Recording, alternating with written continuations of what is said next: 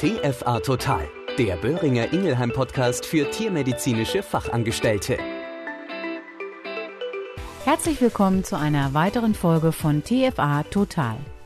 Ich freue mich, dass du dich erneut eingeschaltet hast. Ich bin es wieder, deine Claudia Schöning. Was haben Schnecken, Transportwirte und Atemwegsprobleme der Katze gemeinsam? Genau, auf den ersten Blick erstmal nichts. Denn Schnecken ziehen ihrer Wege, im wahrsten Sinne des Wortes, und stehen sicherlich nicht sehr weit oben auf dem Speiseplan unserer eher gourmetlastigen Katzenzungen. Vor allem, warum soll ich sie in einem Atemzug mit Erkrankungen der luftführenden Wege der Katzen nennen? Und was bitte sind Transportwerte? Aber dazu später mehr. Was ich dir hier eher mit einem Schmunzeln in der Stimme vorstelle, ist in der Realität bitterer Ernst und kann unseren Katzen den Atem rauben bzw. die Atmung erheblich erschweren. Ich rede von einer Lungenwurminfektion, der sogenannten Aelurostrongylose und auch der sogenannten Troglostrongylose der Katze. Was verbirgt sich hinter diesen kaum auszusprechenden Krankheitsnamen? Es gibt für die Katze unter anderem zwei sehr relevante Lungenwürmer, die zu schweren klinischen Symptomen führen können.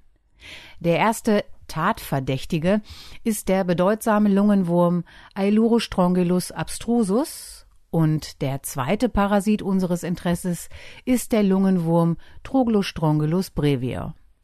Okay, jetzt wissen wir, wie die lateinischen Namen lauten und wie die Erkrankungen genannt werden kaum auszusprechen und du wirst es dir nicht merken müssen, aber nur, dass du es einmal gehört hast.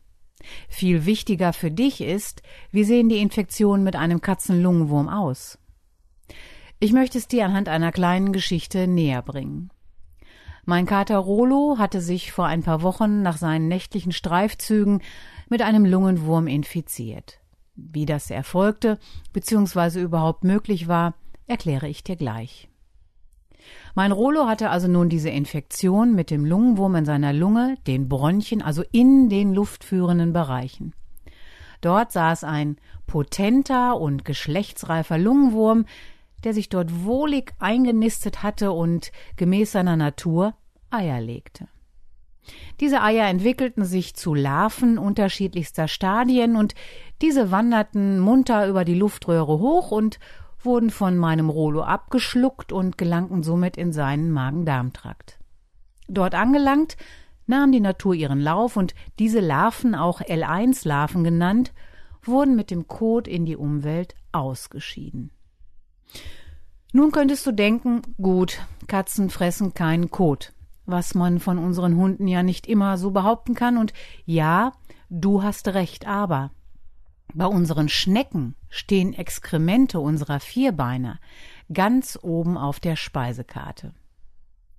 Und jetzt wird es interessant. Die Schnecke verköstigt sich also an dem Kot von meinem Rolo und nimmt somit die L1-Larven im Kot auf. Okay. Unseren Schnecken bereitet diese Verbindung keine gesundheitlichen Probleme. Und die L1-Larve freut sich, denn um sich zu entwickeln, braucht sie zwingend die Schnecke als Zwischenwirt. Sie entwickelt sich innerhalb weniger Wochen in der Schnecke zu einem infektiösen L3-Larvenstadium und stellt somit wieder eine Infektionsquelle für andere Tiere dar. Warum sage ich hier andere Tiere und nicht speziell Katzen?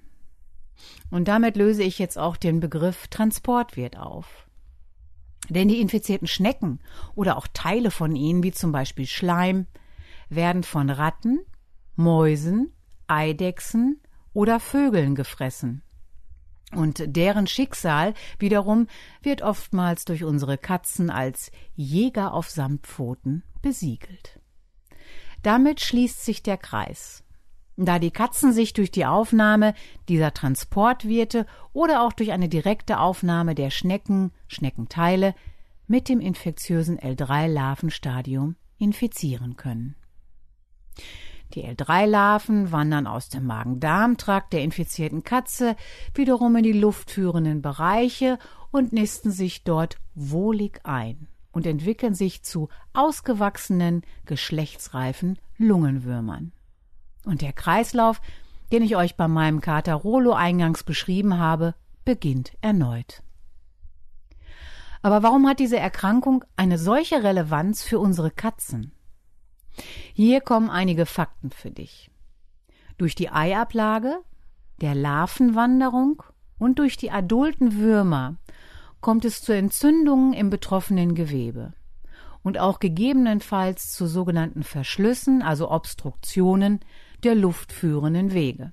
Häufig zeigen die infizierten Tiere Symptome wie verschärfte Atemgeräusche, chronischer Husten, Atemnot, Augen- und Nasenausfluss und Blutungen im Bereich der Luftröhre. Das kannst du zum Beispiel sehr gut erkennen, wenn du nach einer Operation den Beatmungsschlauch aus dem Tier entfernst, aus der Luftröhre. Dann findest du dort blutige Ablagerungen auf dem Beatmungsschlauch. Auch im Bereich der Anästhesie sind Fälle beschrieben worden, in denen betroffene Katzen erhebliche Narkosezwischenfälle aufwiesen bzw. auch per akut verstarben. Auch Jungtiere und oder immunsupprimierte Tiere können schwerwiegend erkranken. Häufig treten zusätzlich Sekundärinfektionen auf.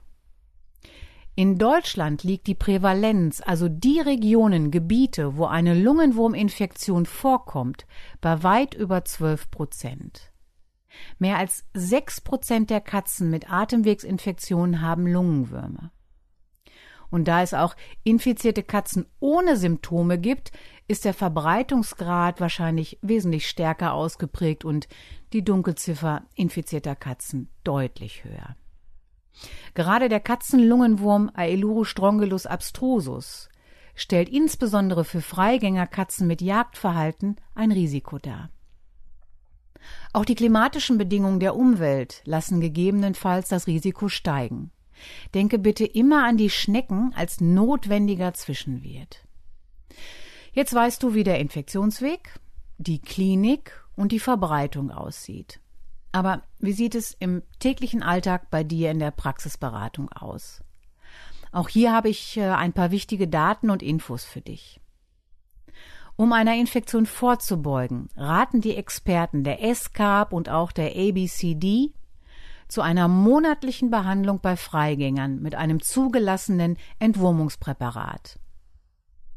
Bei einer im Vorfeld gewünschten Kotuntersuchung benötigst du eine Sammelkotprobe über drei Tage und mindestens 10 Gramm Kotmaterial. Bitte mit der Info an den Tierhalter, den Kot nicht im Kühlschrank zu lagern. Und auch hier bitte immer der Hinweis an den Besitzer, dass es gegebenenfalls sein kann, dass es gerade in diesen drei Tagen zu keiner Larvenausscheidung kommt, kommen kann.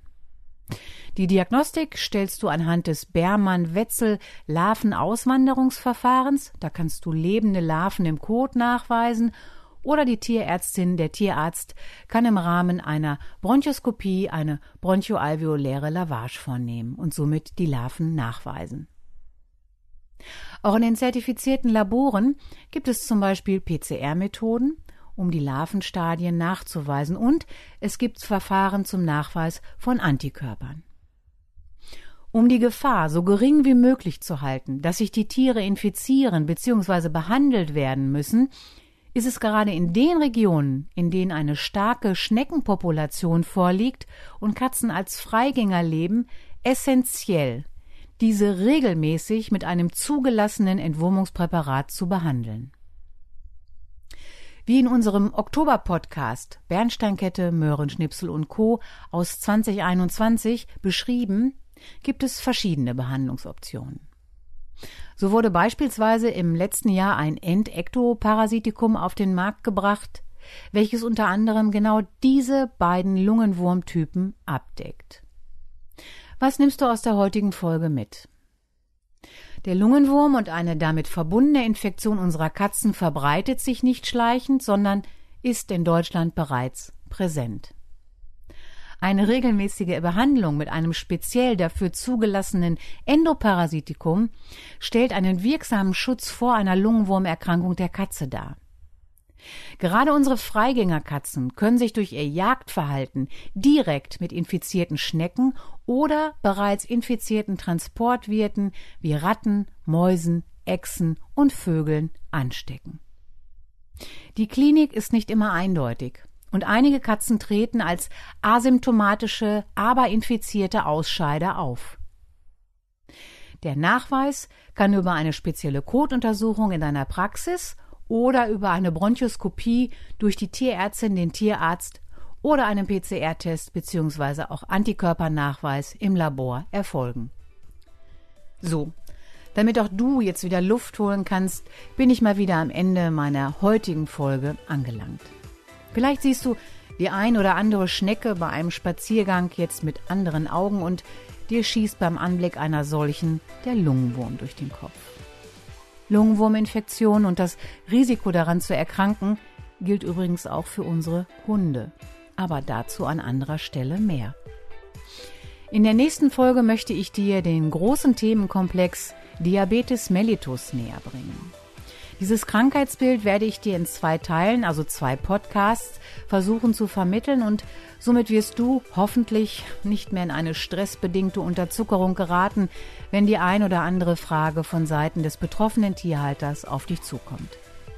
In diesem Sinne freue dich auf die nächsten Folgen und pass bitte weiterhin gut auf dich auf. Deine Claudia Schöning. Das war TFA Total, ein Podcast von Böhringer Ingelheim. Überall zu hören, wo es Podcasts gibt.